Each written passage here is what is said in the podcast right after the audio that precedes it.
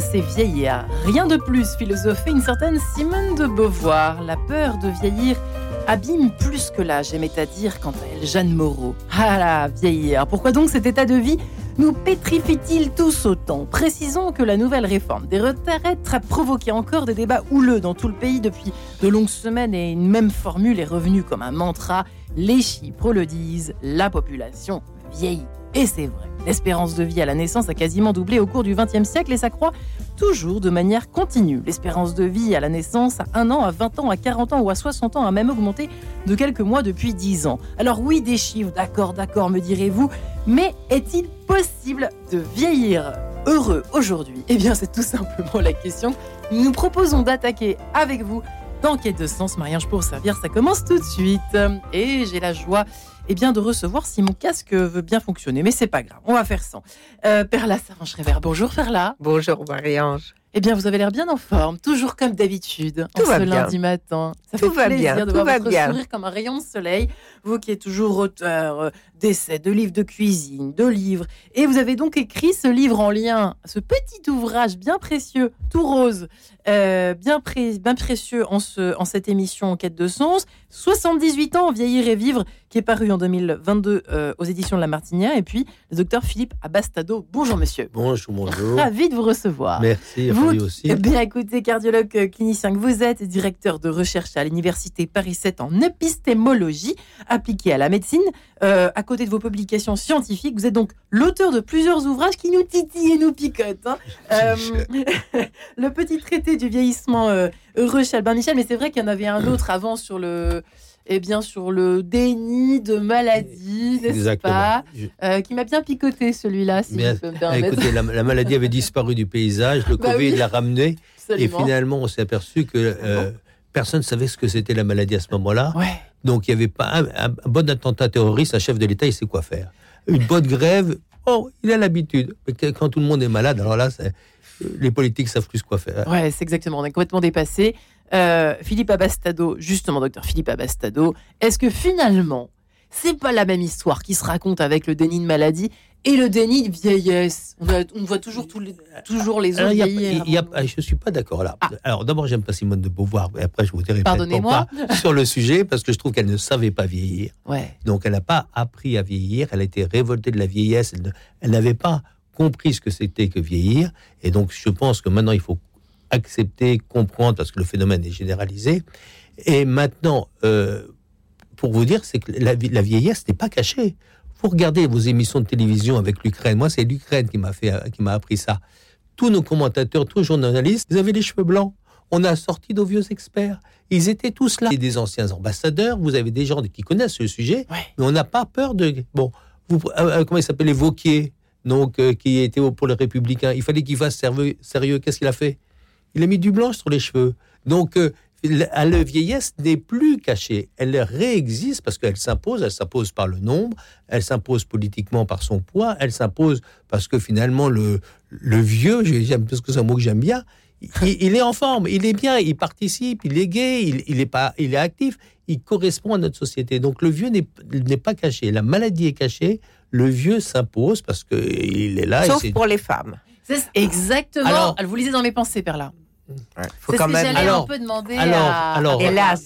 alors là, je suis encore pas d'accord. À 50 ans, une Attention, femme. Perla va attaquer. Ah oui, Attention, non. Perla. Quand à 50 ans, une femme qui est en pleine forme, si elle n'est pas malade, bien sûr, Ouais. va euh, postuler à un poste quelconque dans une entreprise, on fait la grimace et on trouve qu'elle est trop vieille. Alors, euh, Et oui, Réponse de Eh Philippe oui. Oui, alors je suis deux fois pas d'accord. allez-y. J'adore ne pas être d'accord d'abord. hein, Ah ça- oui, oui, ça mais me fait moi plaisir. aussi. Ça me fait plaisir. Oh là là, Donc, que je prenne un Non, alors matin. première chose, c'est que euh, il y a l'association euh, pour aller dans votre sens, il faut quand même un peu. Il y a l'association de acteurs, actrices, acteurs françaises associées. Les Américains, c'est c'est l'association américaine AAFA. Et il y a une commission qui est le tunnel de la comédienne de 50 ans. Donc, et justement, donc cette association d'acteurs dit que Elle pour- existe depuis quand, monsieur? Oh, elle existe depuis au moins 10 ou une quinzaine d'années. Mmh. Donc, et cette association, Six ans, elle alors, existe. six ans. Oui. Donc, donc, mais euh, donc, elle dit la même chose. Je pense que euh, le 50 ans n'est pas la vieillesse aujourd'hui. Euh, 50 ans, c'est c'est c'est l'âge Alors ça, mûr. c'est peut-être vrai. Et et la deuxième chose, c'est que 50 Mhm. ans, Eh oui. en fait, 50 ans, euh, c'est difficulté du travail, de trouver du travail pour tout le monde. Les deux sexes sont. 50 ans, c'est un mauvais âge. Donc, euh, donc c'est pas spécifiquement des, des femmes. C'est que vous êtes cadre, vous êtes homme ou femme, vous avez une carrière. 50 ans, vous arrivez souvent dans les hiérarchies à un moment où les, les pyramides de d'autorité et de poste se rétrécissent. Donc 50 ans, c'est le mauvais âge. En plus de ça, en France, quand on emploie, on embauche quelqu'un de 50 ans, on se dit, eh bien, je vais plus pouvoir- et dans quelques années, je pourrai plus le virer ou difficilement. Donc, euh, 50 ans est mauvais âge pour les deux sexes. Réponse de Pellerla, quand même, en- euh, euh, devant cette espèce d'injustice, en tout cas apparente, c'est-à-dire d'inégalité. On va dire ça comme ça, Non, on va pas c'est- qualifier. C'est vraiment euh, sur le plan des statistiques, Oui. euh, très sincèrement, je n'en ai pas en tête, mais comme il en existe surtout, il doit en exister aussi là-dessus. Mais euh, je suis entourée de personnes qui ont entre 45 et 50 ans qui mériteraient véritablement encore en entreprise euh, d'arriver à des postes tout à fait honorables et qui n'y parviennent pas. Mais dans les deux sexes, ça. Mais selon Voilà. vous, c'est voilà, c'est pas seulement les femmes, Perla, c'est les deux, hein. Non, davantage les femmes Davantage que les les femmes hommes. quand même. hein. Absolument. Dû à Davantage quoi, les femmes. Perla? Davantage les femmes parce Selon que i- la réalité de la vieillesse, et évidemment, c'est pas face à un grand médecin que je dirais l'inverse. Mm. La réalité de la vieillesse a totalement changé. Il y a euh, l'espérance de vie est de 20 ans Hmm. plus importante entre l'année où je suis née Ouais. en 1943 et aujourd'hui en 2023. 20 années, 20 C'est années. considérable. Ok, Mm. donc c'est considérable. Donc ça, c'est la réalité de la vieillesse. Mais l'imaginaire de la vieillesse, Hmm. lui, il- on a un mal fou à le faire bouger. Alors certes, les cheveux blancs pour les hommes qui parlent des informations sur l'Ukraine ou autres, ça existe. Il y a moins de femmes aux cheveux blancs déjà. Vous pourrez remarquer.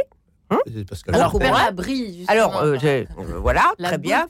Enfin, je ne suis pas, euh, sauf quand Marie-Ange me tend un micro, mon métier n'est pas d'être à un micro, mais d'écrire euh, Ouais. sobrement, euh, voilà, dans, dans, ma, dans mon petit bureau.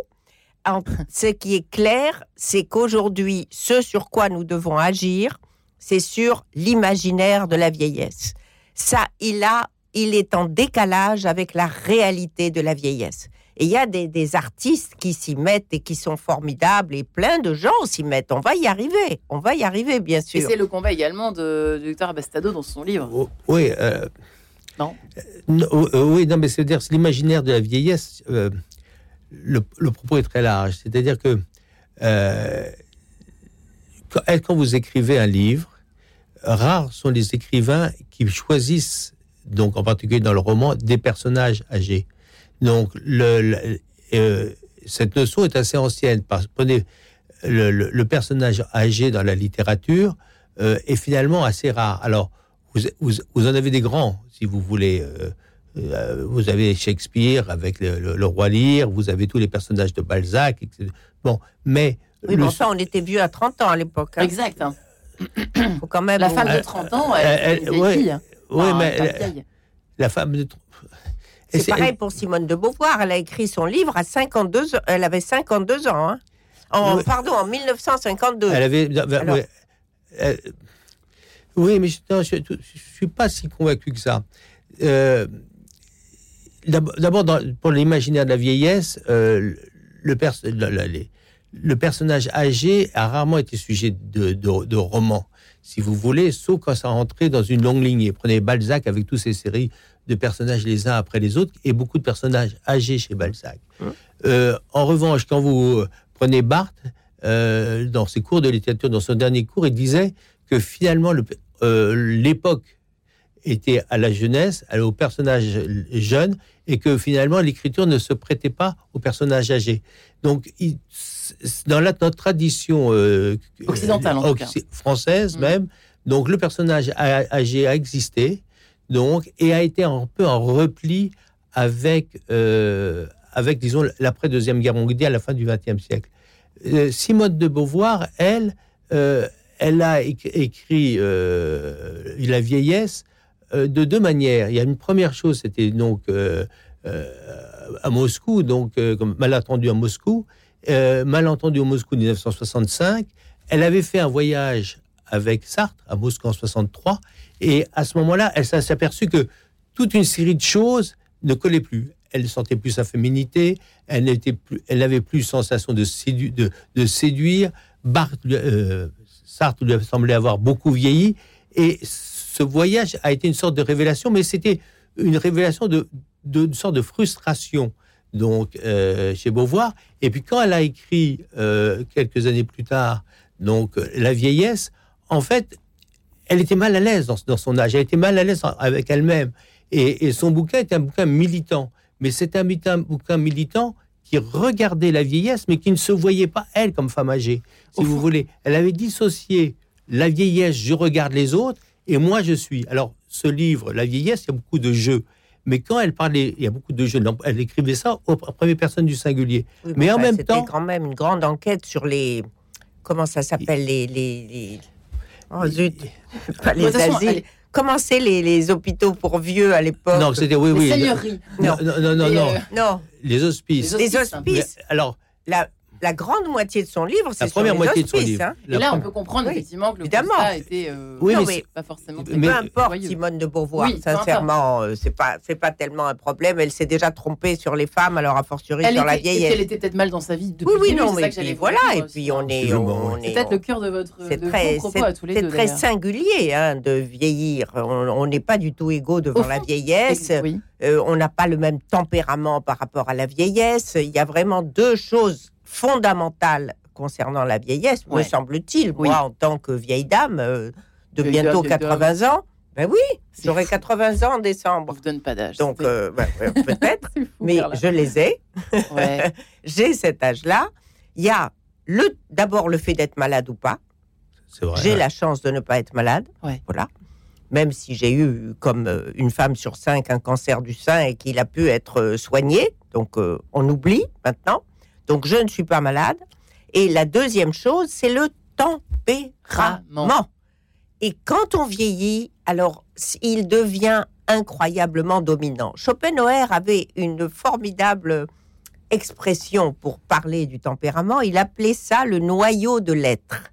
Et il disait, là, en la circonstance, je voudrais pas le, le- voilà déformer, ce que nous observons en nous-mêmes, nous avons beau vieillir dans notre intérieur, Ouais. nous nous sentons toujours le même que nous étions dans notre jeunesse, dans notre enfance même. Cet élément immuable qui demeure toujours identique à soi sans jamais vieillir, c'est précisément le noyau de notre être qui n'est pas dans le temps. Hum, Et ça, c'est quelque chose de Mm. tellement vrai. J'observe autour de moi, puisque je suis entourée d'hommes et de femmes aussi qui avancent dans la vie et dans l'âge, que le tempérament est incroyablement dominant. Où on sait continuer à vivre dans la joie, dans la découverte, dans l'activité, où on n'a pas la possibilité de ça. C'est aussi ça qui compte. Tout Écoutez sa petite poupée russe intérieure, comme disait je ne sais plus qui, mais c'est un petit peu ça. Vous êtes Oui. un peu d'accord C'est une première élément. Merci parce que vous nous Alors, alors, au sujet je- du jour. Je suis d'accord avec ce qui vient d'être dit parce que c'est la permanence de Je vais l'air. répondre à la question, mesdames et messieurs. Mais je suis d'accord avec parce que c'est la permanence de l'air. Par contre, je suis pas d'accord avec les poupées russes. Ah, Pas- pardon. bah, bah, non, mais il Non, n'y a pas de pardon, je- on discute. Pourquoi je suis pas d'accord avec les poupées russes? Parce que euh, poupée russe, c'est une succession de poupées et l'une ne bouge pas, si vous voulez. L'une n'est pas dépendante de, ce- de- de- de- la, la petite poupée d'intérieur. L'enfant alors. Voilà, enfin bon. Alors, il, alors, il y a une permanence de l'aide qui est indiscutable. Il y a un, un élan vital que, Ouais. que Madame illustre très bien, qui est également fondamental. Mais pour autant, on a une vie. On a une vie, c'est-à-dire que la poupée intérieure de nous, c'est quand même a été modifiée activement de manière passive Bien par sûr. tout ce qui s'est passé. Ah Donc bah la oui. poupée russe, si vous voulez, toute chaque poupée est imperméable par rapport à celle qui est, Oui. qui est dedans et dehors. Oui. Donc euh, on a, on a cette permanence de l'être modifiée Bien sûr. par l'expérience de la vie. Et qu'il n'est pas interdit de se bonifier. Et Ah c'est bah, c'est comme un bon vin. Voilà. C'est Voilà. exactement. Voilà. Soit Donc, et- euh, il finit mal ce vin parce qu'il y a des vins qui vieillissent mal et des vins qui vieillissent bien. Et ça c'est. Alors nous on n'est pas on n'est pas des bouteilles de vin. Nous sommes des êtres humains dotés de volonté, euh, je ne sais pas, oui, mais de, comme on, on- de tempérament, quand, de. quand on reconstruit souvent, quand on est âgé, Ouais. comme tout, comme tout, même à tout âge, on, on construit ses souvenirs souvent parce qu'il est le plus utile. C'est-à-dire que Ben, C'est-à-dire qu'on a une fâcheuse tendance, ou une réelle tendance, un peu à se mettre de côté ce qui nous gêne dans notre, dans notre passé. Dans dans- Tant et, mieux. Et tant mieux, je suis Ouais. tout à fait d'accord. Et on est tant mieux. Donc finalement, il est beaucoup plus facile de faire une bonne vieillesse qu'un Ouais. qu'un bon vin. Ah, c'est Ah, ça que vous ça, vouliez je ne sais pas. dire. Ça, je ne sais pas. Ah, bah écoutez, Je le ne bois pas, je connais pas le vin, je, je, C'est je vrai, ne peux pas, oublié pas- ce petit. Pardonnez-moi, peux Perla. pas participer Il y a- à cette conversation. il y a terroir et culture. Donc voilà, donc choisissez. Bah écoutez, on va essayer de trouver un terrain d'entente Voilà. quand même. Oh non. Qui est quand même le bonheur. Euh, Peut-on, est-il possible de vieillir heureux aujourd'hui? Oui. Eh bien, je vous propose de répondre à la question. Voilà maintenant, Perla. Qu'est-ce que vous diriez s'il fallait répondre maintenant à la question? Je, je viens de vous Ouais. répondre et Ouais. je veux bien me répéter. C'est oui, si on n'est pas malade, Ouais. si on a la chance d'être autonome, à mon avis, de préférence actif. Hein, ça, c'est. Voilà. Évidemment, on est dans le débat euh, sur la retraite qui enflamme le pays. Et je peux comprendre qu'on ait envie de s'arrêter euh, aussi. Hein, ça, c'est. Moi, je sais que la retraite n'a jamais été pour moi un horizon. C'est plus j'avance en âge et plus ma chance, parce que ça, c'est un élément sur lequel je voudrais insister. Ouais. Ma chance, c'est que la moitié de mes amis ont la moitié de mon âge. Et Hmm. que il est important aujourd'hui que l'on mette véritablement le, le, le spot sur ce mélange des générations. Les ghettos de vieux et les ghettos de jeunes ne fonctionnent pas. Nous le voyons bien, ne fonctionnent pas. Pourquoi ne pourrait-on pas commencer, mais dans tous les domaines, Ouais. à commencer par l'urbanisme, d'essayer de mêler ces deux grandes générations, voire davantage de générations? Ils peuvent s'apporter énormément de choses les uns aux autres. Et depuis que j'ai des amis qui ont la moitié de mon âge, je me lance dans des activités dont j'ignorais même l'existence il y a encore une dizaine d'années. Je fais des newsletters. Je, non mais, je suis sur Instagram. Enfin non, Incroyable. Évidemment que ma petite fille, euh, qui a 30 ans, Ouais. ne peut pas avoir la même image de la grand-mère que moi j'avais euh, de ma propre grand-mère, qui était une très vieille dame quand j'étais petite, alors qu'elle avait 36 ans. Hmm. Donc, il y a des choses qui bougent et qui bougeront encore, bien entendu. Bien sûr qu'on va dire que je suis privilégiée. Oui, je suis privilégiée. Incontestablement. Je ne le dois pas forcément à ma naissance. Je le dois à mon travail, à mon tempérament et à ma santé. Je ne cesserai de répéter ces trois éléments. Noir sur blanc. Mais voilà qui est dit et répété. Avant euh, cette petite page en couleur, si vous le permettez, pour respirer quelques secondes. Et nous nous retrouvons juste après avec mes deux invités. À tout de suite.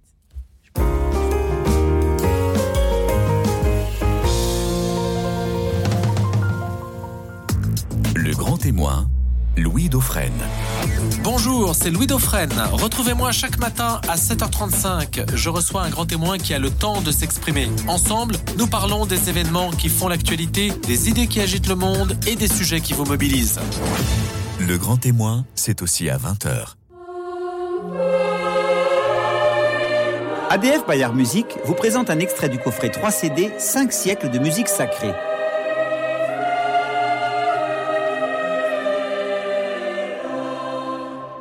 De la Renaissance à nos jours, vous découvrirez un panorama historique des œuvres de musique sacrée des plus grands compositeurs pour chœur ou soliste. Retrouvez le coffret 5 siècles de musique sacrée chez tous les libraires disquaires et sur le site bayardmusique.com. Radio Notre-Dame, les auditeurs ont la parole. Radio Notre-Dame, c'est une radio qui n'est pas une radio commerciale. Ses fondateurs ont voulu que ce soit une association. À partir de là, ils la confient, euh, comme ce que fait l'Église, euh, à ses fidèles. Je pense que pouvoir avoir le plaisir d'écouter des choses aussi différentes que mille questions à la fois, euh, le chapelet, l'évangile et des émissions de culture générale, ça justifie tout à fait un effort financier.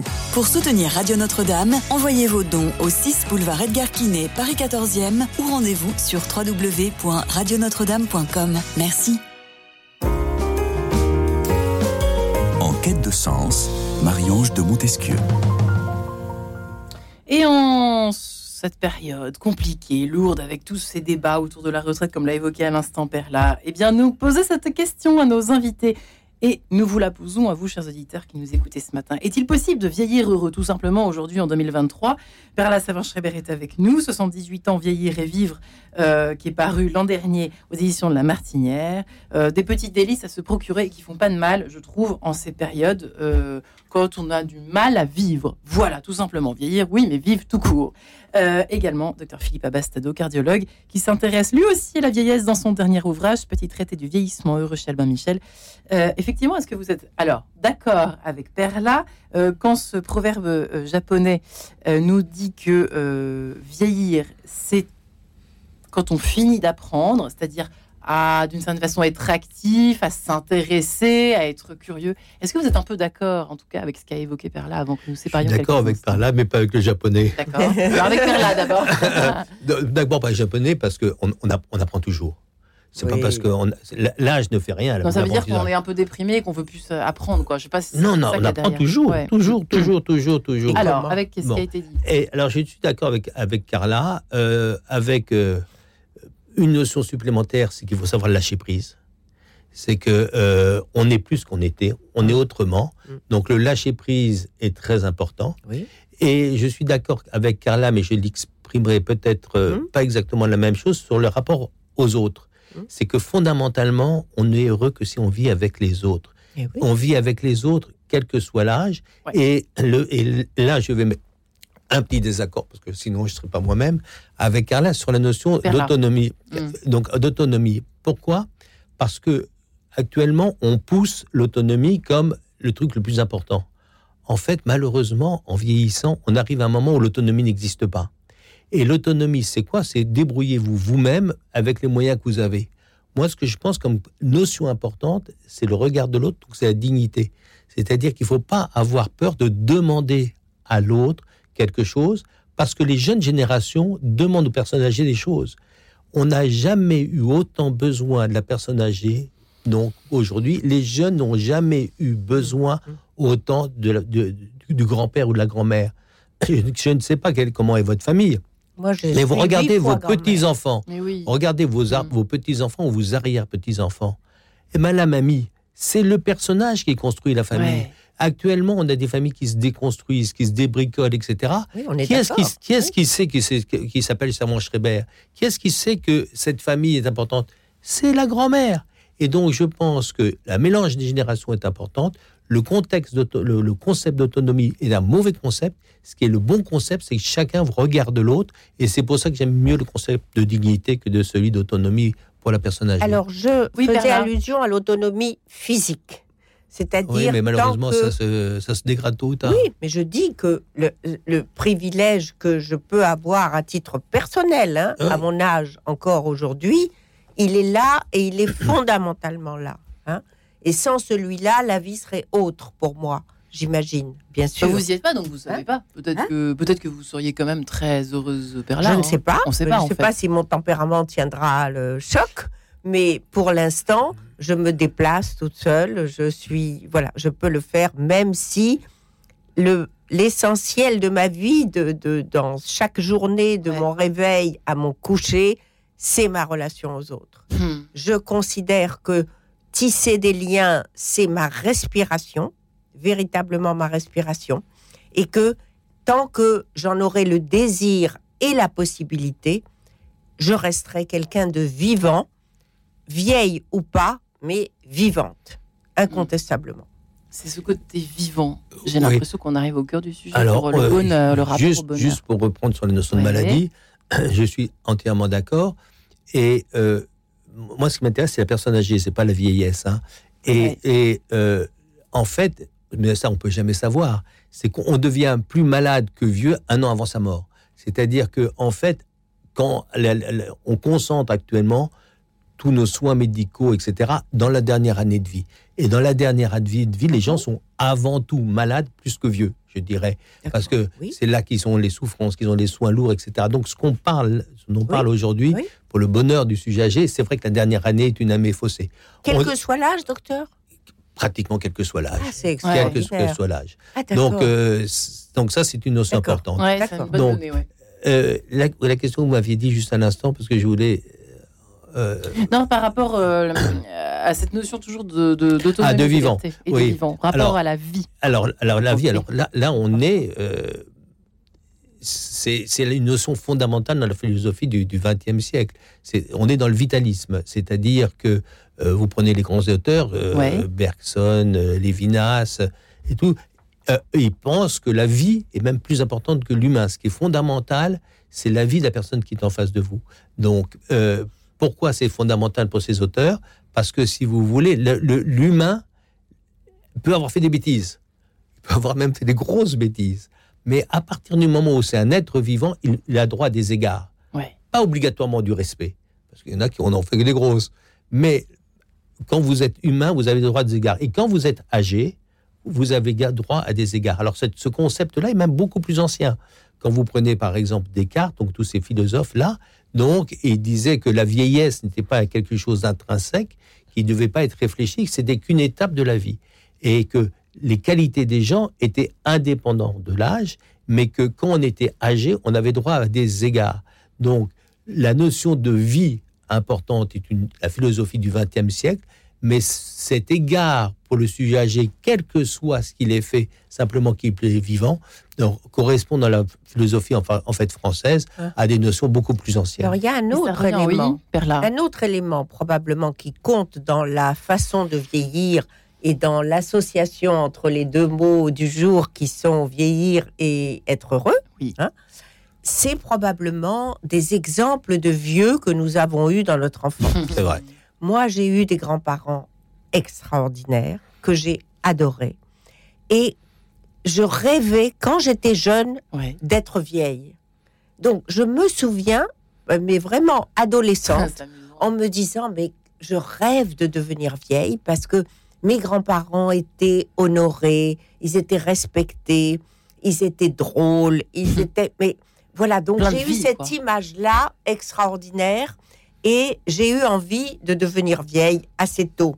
Alors, il se trouve à ce jour que la vie me permet de, de faire ce petit chemin encore, mais j'ai sans arrêt cette image de ce couple merveilleux. Et pourtant, ma grand-mère a été mariée, moi je suis marocaine, elle a Mhm. été mariée à l'âge de 11 ans. Donc ça, pour, Mm. pour à mes yeux, c'est un drame. Et c'était la tradition à l'époque dans cette communauté et dans ce pays. Ouais. Donc, il n'y a pas que ce type d'éléments qui compte. Il y a aussi le fait que c'était quoi ce couple? C'était quoi aux yeux des voisins, aux, lieu- aux yeux de, de nous, les petits-enfants, aux yeux de toute cette ville, euh, dans la petite ville dans laquelle ils vivaient? Je crois que ça, ça tient aussi énormément, d'où le rôle des grands-parents essentiels que vous venez d'évoquer, docteur. Ouais, la transmission en fait. euh, Ouais, dans non, mais tout à fait. Donc, pour c'est- notre futur rapport au fond euh, à la vieillesse. euh, Alors, j'ai- un souvenir analogue, donc Ouais. euh, et donc euh, et je pense et je, je- je- je souhaite qu'on laisse la même trace donc à nos petits enfants. Madame a- Oui, a, j'espère. l'air euh, donc euh, tout à fait partie. Euh, alors je ne sais pas, en toute honnêteté, si nos grands-parents ou arrière-grands-parents étaient au- aussi vieux euh, qu'on se donne l'expression. C'est peut-être nous qui étions enfants et qu'avions euh, une vision d'eux alors qu'ils n'étaient pas, euh, pas Mais si oui. âgés que ça. Mais oui, Je- c'est Ouais, à ça. 36 j'ai- Mais oui, euh, c'était la, la vieille. réalité de l'époque. Ouais. Eh bien, alors, dans un, un travail précédent, je m'étais intéressé aux variations du visage à travers la génération. Donc, et euh, je m'étais concentré sur les visages, sur des photos des visages, en enlevant les coiffures et simplement les visages. Et en, et en prenant des critères objectifs, les Ouais. poches sous les yeux, etc.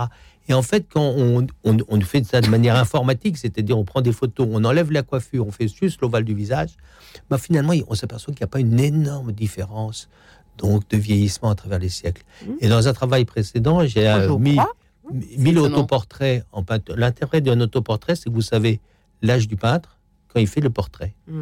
Et la même chose, j'ai mis 1000 autoportraits dans un ordinateur et à chaque fois avec l'âge du peintre.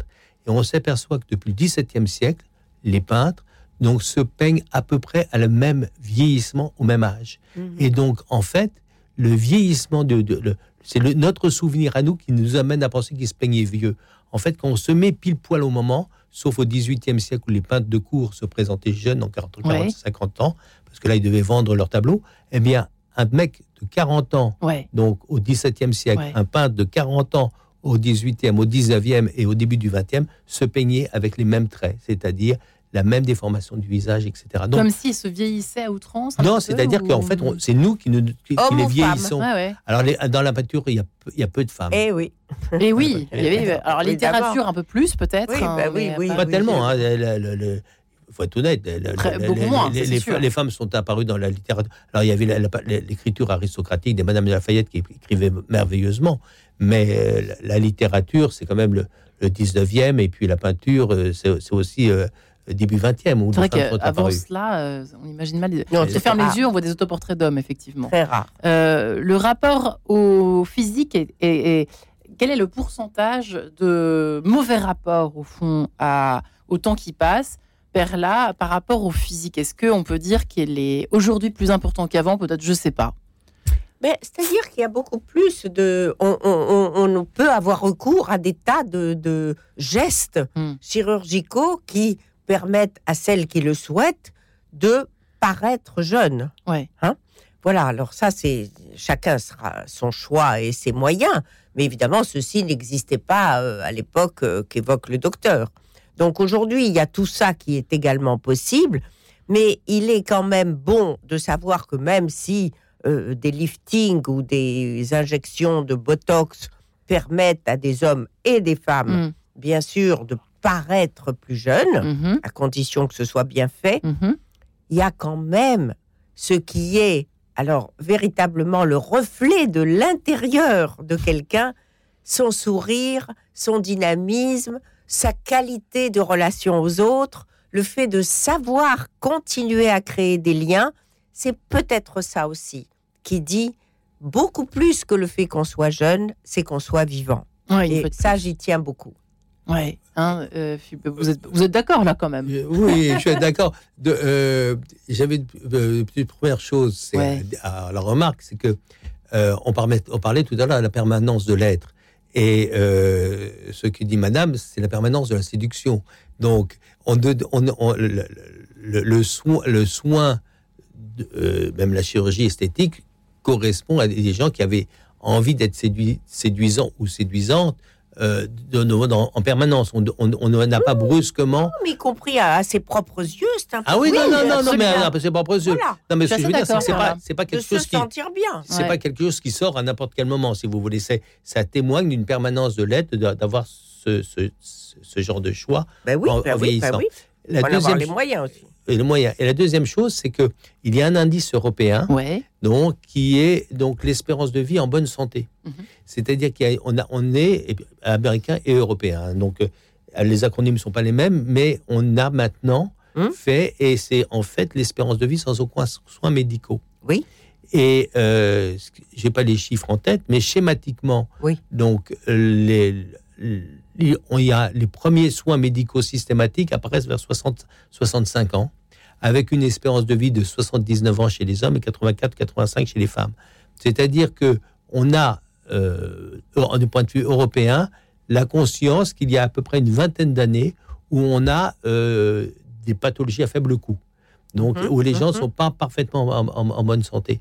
Donc, il y a également cet allongement, cette période-là qu'il faut bien, bien, bien Et percevoir. puis, oh, il faut quand même dire merci, et merci la France et merci la sécurité sociale, puisqu'on peut, par la prévention qui Ouais. est à notre portée, nous pouvons Éviter. effectivement éviter, euh, voilà, pas mal de maladies, j'imagine, ou ont en reculé, en tout cas, le démarrage. Et puis on peut dire également merci aux médias parce que euh, il y a une grande partie de cette prévention qui est de l'auto-prévention. C'est-à-dire les gens font attention maintenant à marcher, à bouger. Oui, le- puis alors, les euh, gens fument beaucoup moins. Oui. Donc Et avec la, Internet, évidemment, la consommation d'alcool euh, et de vin au quotidien a baissé. Ça, ça a été et de une tabac. et Et de- d'éducation, voilà, fait par le, relayé par les Mais médias. ça, vous dites dans votre livre, à travers les portraits que, que vous décrivez, que vous égrenez dans votre, dans votre ouvrage, euh, Philippe Bastado, on ne sait pas vraiment s'ils sont très heureux. Vous les décrivez, voilà, vous, voilà, très bronzé, il fait attention à sa, à sa nourriture, à son alimentation,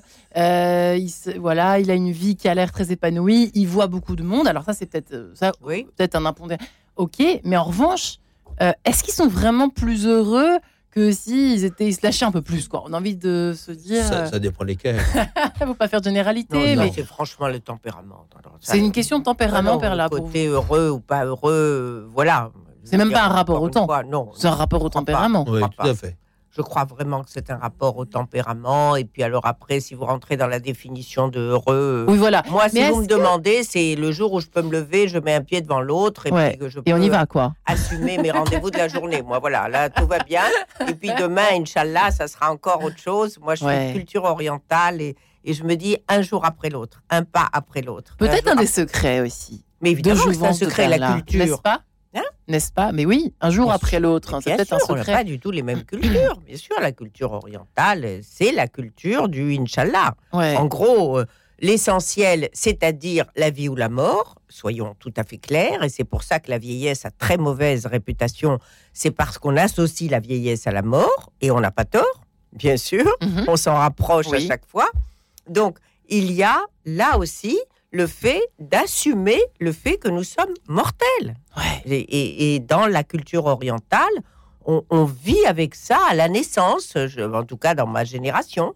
C'était comme ça, les morts étaient, si je puis dire, euh, les gens mouraient à la maison, euh, ma mère a accouché à la maison, enfin je veux dire, Ouais. voilà, ce qui était donner la vie ou, ou perdre la vie se faisait un peu comme ça en famille, quoi, comme on faisait la cuisine, quoi.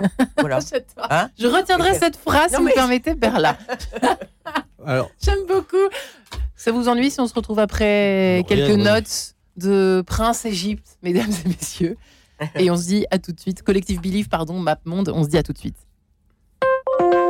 Radio Notre-Dame.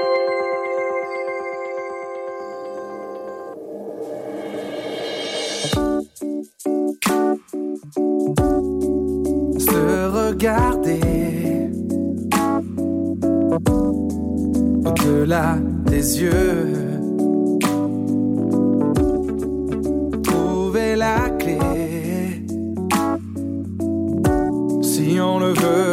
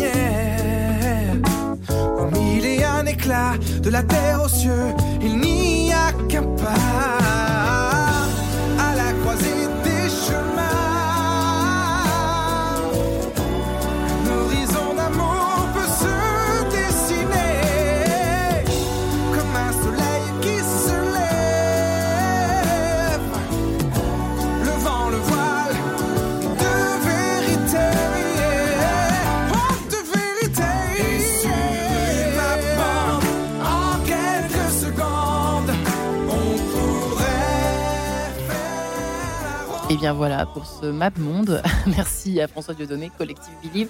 Sur Radio Notre-Dame, à l'heure où nous parlons eh bien, de vieillir heureux. Est-il possible de vieillir heureux aujourd'hui?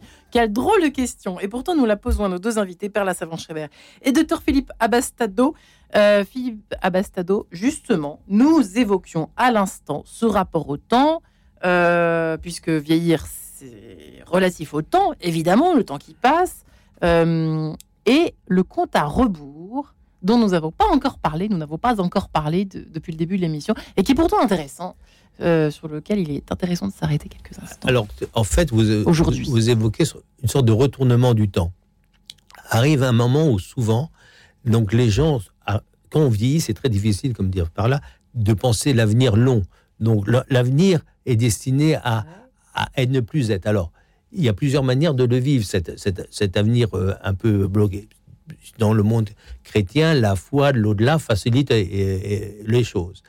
dans le monde, euh, je ne sais pas tellement dans le monde musulman, mais dans le monde juif, et comme il faut obéir au commandement, on peut vivre au jour le jour sans se poser vraiment euh, la question là. Mais il y a beaucoup de gens qui ne sont ni l'un ni l'autre et ils se heurtent à. ce- Alors, ils peuvent trouver une sacralité, mais arrive un moment où il y a une comptabilité par rebours, c'est-à-dire ça vaut pas le coup que je commence ce truc-là parce que je vais plus avoir le temps de le Ouais. faire. Ouais. Et donc, ça veut dire qu'il y a une, une arrêt de projection. Et ce qui est très gra- grave, c'est que par rapport à ce que disait tout à l'heure là, c'est que son enthousiasme, son, mouvement, c'est un élan vital. C'est-à-dire qu'elle elle veut faire quelque chose pour sa journée qui va venir. Et donc, vous avez une force parce que vous allez faire quelque chose. À partir du moment où vous avez un fonctionnement avec un rebours, pourquoi vous allez commencer quelque chose si vous n'allez pas pouvoir le faire? Donc, vous avez un phénomène de paralysie considérable. Donc, la comptabilité à rebours est un élément très dur de revoir le temps avec une sorte de rétroplanning. Depuis combien de temps fonctionnons-nous comme ça, selon vous Moi, je pense que c'est quand on perd justement cette force, ce dynamisme de père là, quand on perd cet élan vital, à ce moment-là, il y a un switch. Et à ce moment-là, on ne pense plus par rapport à un avenir, même à court terme, mais on pense par rapport à une échéance. C'est là- c'est individuel. Ouais. Alors, ce qui est assez extraordinaire, c'est que dans une même journée, on peut avoir les deux comportements.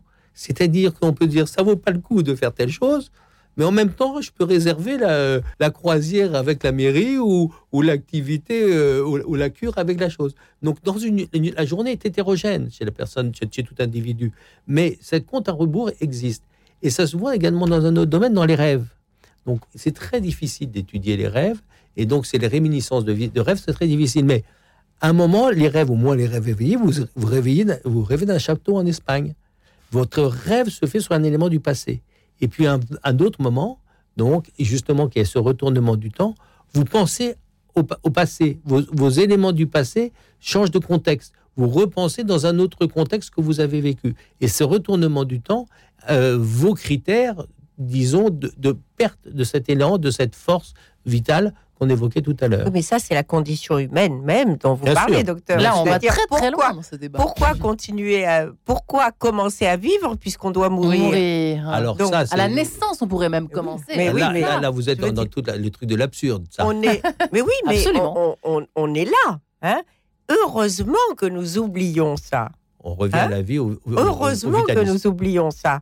Nous l'oublions, mais ça reste sûrement, j'imagine, dans un coin de, de notre cervelle, et que plus, évidemment, on avance dans la vie, et plus, de toute façon, comme il y a une limite, eh ben, on se rapproche de cette limite. Et la foi C'est là-dedans. Père, là, parce Hein que c'est vrai que nous, euh, les chrétiens, ici, nous sommes Mais sur oui. Radio Notre-Dame, jouent un énorme rôle. Vous, vous Énorme. voyez où je veux revenir énorme. Je crois qu'on peut distinguer, j'imagine, hein, dans, dans cette acceptation de la vieillesse ou dans cette manière de vivre la vieillesse entre les gens qui ont la foi et ceux qui ne l'ont pas. Ouais, on est bien d'accord. Il y a le tempérament, mais il y a aussi l'ordre de la croyance et du sacré. J'imagine que c'est extrêmement différent. Euh, Ouais. Moi, personnellement, j'ai la foi. Mais euh, peut-être que ça m'aide. Je ne sais pas. hein, je, Ah, vous je ne savez pas Vous ne savez pas, Non, je ne sais pas. Sincèrement, je ne sais pas. C'est ça, ça. Je ne sais pas parce que ma joie dans- de vivre me paraît être plus déterminante Ouais. que la foi, mais je peux me tromper, très sincèrement. Je, je n'ai pas euh, réfléchi, et d'ailleurs, je ne crois pas que j'ai les capacités de réfléchir à ça. Voilà, il y a, il y a un truc en moi qui est très tranquille, qui est la foi, qui est là, euh, voilà. Et, et- et par ailleurs, par ailleurs, je me donne des petits projets parce que c- ça me permet de me donner une illusion d'un avenir.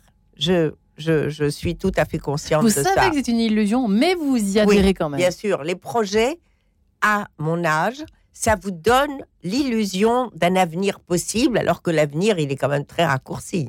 C'est une, c'est une bonne idée, selon vous, Philippe Abastado, Alors, euh, pour nos auditeurs. tout, tout- tout à l'heure, on a, vous avez commencé par une citation de Schopenhauer. On est dans du Schopenhauer tout, tout craché là. Oui, Donc, totalement. euh, Hmm. et euh, je sais pas si c'est une illusion de l'avenir ou c'est une perception du temps.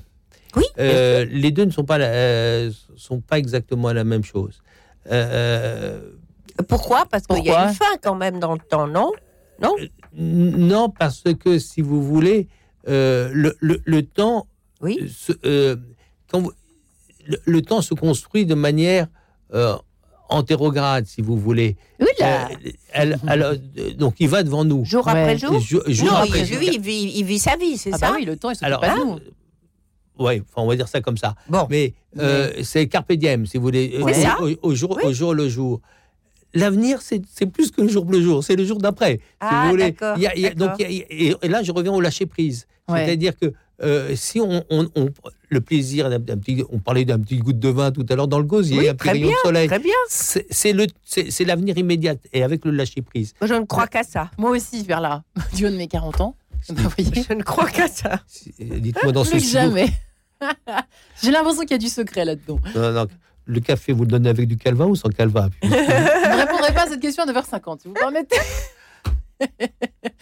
Bref, euh, oui. le temps. Moi, je, je partage. un- je crois que je vois à peu près euh, où vous vous situez dans cette histoire de Hein? d'oscille. On oscille un petit peu Voilà. parfois entre oh, après après-demain et puis maintenant, maintenant, ce qui nous rend le plus tranquille avec regardez, la par exemple, je vous donne un exemple. Hier, j'étais Oui. dans le TGV, je revenais euh, d'Avignon. OK. Hmm. Euh, j'ai une bronchite, ça n'échappera à personne. Enfin, heureusement, j'ai pas eu la canne de tout. Non. Et j'ai eu des cannes de tout dans le train. Enfin, c'était horrible. J'ai passé mon temps sur la plateforme pour ne pas embêter les gens. Puis à un moment, je vais vers le bar pour boire une tisane chaude. Et je venais vraiment d'avoir une canne de tout horrible. Et j'arrive au bar. Et là, à, à- à la fenêtre, enfin à travers la fenêtre du bar, un arc-en-ciel exceptionnel. je me suis dit, mais merci, merci. J'ai cru que j'allais mourir cinq minutes avant, là, tellement j'étais en train d'étouffer. Et là, je suis devant un arc-en-ciel et bientôt, je vais avoir une tisane. J'étais au comble de la joie. Je Bien ne sûr. pouvais que dire merci. Ouais. Au fond, c'est peut-être un merci. Il faudrait commencer par euh, Mais oui, c'est merci. par Il y a plein de merci. Il y a Hein plein de merci dans une journée. Alors ça- là, on se rapproche de la spiritualité, hein, euh, Philippe Abastado. Mais n'empêche que, n'empêche que, ça Mais aide. ça aide, hein. Ah, ça. bien sûr, non, mais la pratique religieuse, il y a, la pratique religieuse, il y a, il y a des statistiques, c'est à peu près. C'est ce que j'allais vous demander tout à l'heure. Bah merci parce que j'avais oublié la question. J'étais dans votre discussion et j'ai oublié la question. Donc, euh, donc la, la- la pratique religieuse, d'une part, croît avec l'âge. C'est une notion très ancienne. hein. donc, euh, et la, la- la- la relation de euh, bonne Ça y est, la santé, carte. ouais, ça, bonne santé, bonne santé, pratique religieuse. Ouais. euh, euh, quand Guilhem en parle au début du 19, du 20e siècle. hein. Donc, il y a un lien fait. Deuxième chose, c'est que la pratique religieuse, tout le monde le constate, croît avec l'âge. Et puis, il y a une chose qui est très importante, c'est que euh, la pratique religieuse Ouais. permet aux gens âgés de ne pas être seuls. Donc, moi, je trouve que euh, la pratique religieuse permet d'abord euh, de rencontrer des gens de sa propre génération, de rencontrer des gens avec une idéologie propre. Et d'autres générations Oui, mais avec un- une, une souplesse extraordinaire. Hmm, Prenez le catholicisme, puisqu'on est Radio Notre-Dame. Oui. Donc, vous avez 70 ans aujourd'hui. Vous avez été au catéchisme et- vous avez quitté tout ça, on va dire, pour- on va dire à 20 ans, même si c'est pas vrai. Donc, vous avez 50 ans d'évolution de l'Église. Quand vous retournez à l'Église, Ouais. eh bien, donc, eh bien, vous retrouvez des gens qui ont la même conception de la religion que vous. Alors, Et, Oui. et donc, ce qui est extraordinaire dans le monde religieux, c'est que vous avez au sein d'une même fédération Oui. des conceptions du même phénomène qui sont radicalement différentes. alors, je ne parlais pas de pratique religieuse quand je parlais de ma foi. Oui, oui. Spiritualité Hein plutôt. Oui, non, mais c'est Non. surtout quelque chose d'encore plus précis que la spiritualité. Certes, c'est dans ce- cette même enveloppe, mais c'est ce que j'appelle la disponibilité à la beauté.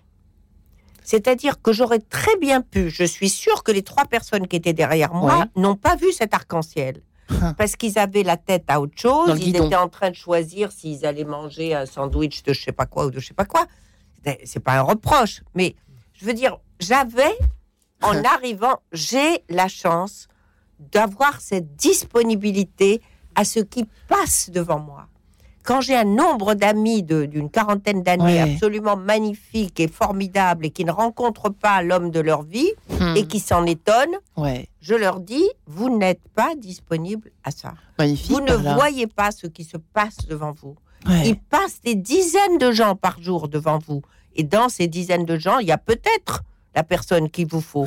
mais vous avez absolument la tête ailleurs. Vous n'êtes pas disponible à ça.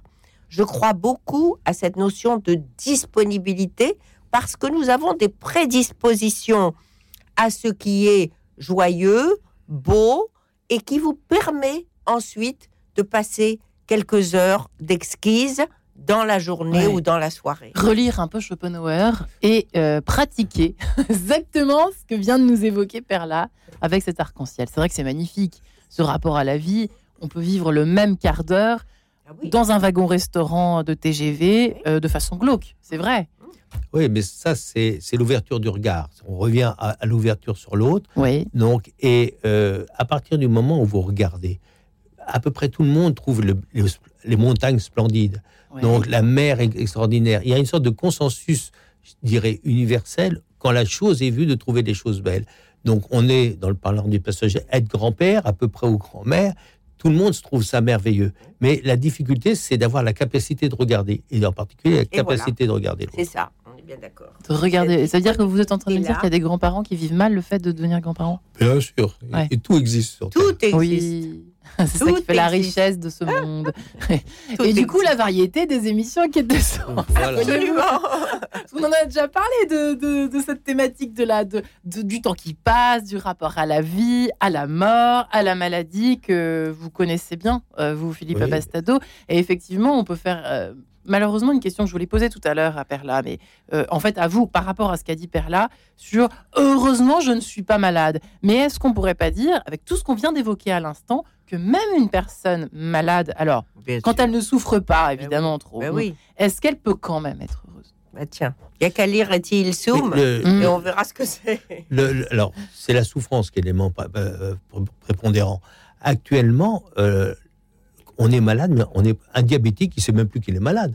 Un quelqu'un qui, a, qui est HIV+, Oui. il a des traitements, il ne le sait plus. Ouais. L'insuffisant cardiaque, il se promène. Donc maintenant, on vieillit, je dirais, quasi asymptomatique, Mm. Ça, grâce à trois médicaments, quatre médicaments. Donc, quand on arrive à la fin, ce que je vous ai dit, de, de la vie, ou Oui. au dernier moment où la souffrance domine, Oui. eh bien, dans cela, on est dans une autre Voilà. Bah, Bah, c'est problématique. autre chose. On Mais là, on est à un an, un an de la mort, si j'ai bien compris. Mais Il le- faut, pas se dire, ouh, yaya, j'ai mal au rein, je fais non, la mort. Hein. faut rester calme sur le sujet. Hein. Non, mais ce que je veux dire, c'est qu'on se sent, comme vous l'avez dit, moins autonome, un peu moins digne peut-être que comme on était fringants, jeunes, à faire de la course à pied euh, tous les deux jours ou tous les Mais- jours. mais, euh, Ben oui, mais il faut quand même avoir le souci de soi si on veut continuer à rentrer en relation avec les autres. Ouais. Moi, je dis que le propos de ma vie, la raison pour laquelle je fais de mon mieux pour être à peu près euh, présentable encore, c'est parce que je me dis, tant que mes petits-enfants auront envie de m'embrasser, j'aurai gagné. Je Philippe dirais- je dirais la, Faites la attention, c'est le mot de la fin. la même chose, c'est-à-dire que ce qui est important, c'est la dignité de soi. C'est-à-dire la dignité de soi, c'est-à-dire rester soi-même. On a changé, mais on est resté soi-même. Et la dignité de soi, pas renier son passé, faire attention à être présentable. Donc la dignité de soi est une notion fondamentale. Et puis, on peut faire des rencontres amoureuses à tout âge. Ah, Moi, merci, je vois ça Perla. autour de moi. Merci, cher Perla. Non, mais c'est vrai. Ça fait plaisir à entendre tout ça. Ah bah écoutez, ma semaine commence divinement bien. Je sais pas vous. Merci Perla. Et vos 78 ans vieillir et vivre, vous en avez un petit peu plus maintenant, m'en direz pas. Chez La Martinière, à. Philippe Abastado, petit traité du vieillissement heureux chez Albin Michel. Euh, euh, oui à la vie qui commence à 70 ans. Merci à vous deux. Tino Rossi avait fait oui, la vie commence à 60 ans. Retrouvez le podcast de cette émission sur le www.radionotre-dame.com. Et merci à Guillaume Nogueret qui revient à la réalisation de cette émission Cas de Sens. On est ravis de l'accueillir à nouveau. Et puis merci à Jessica Vianini pour l'avoir réalisé.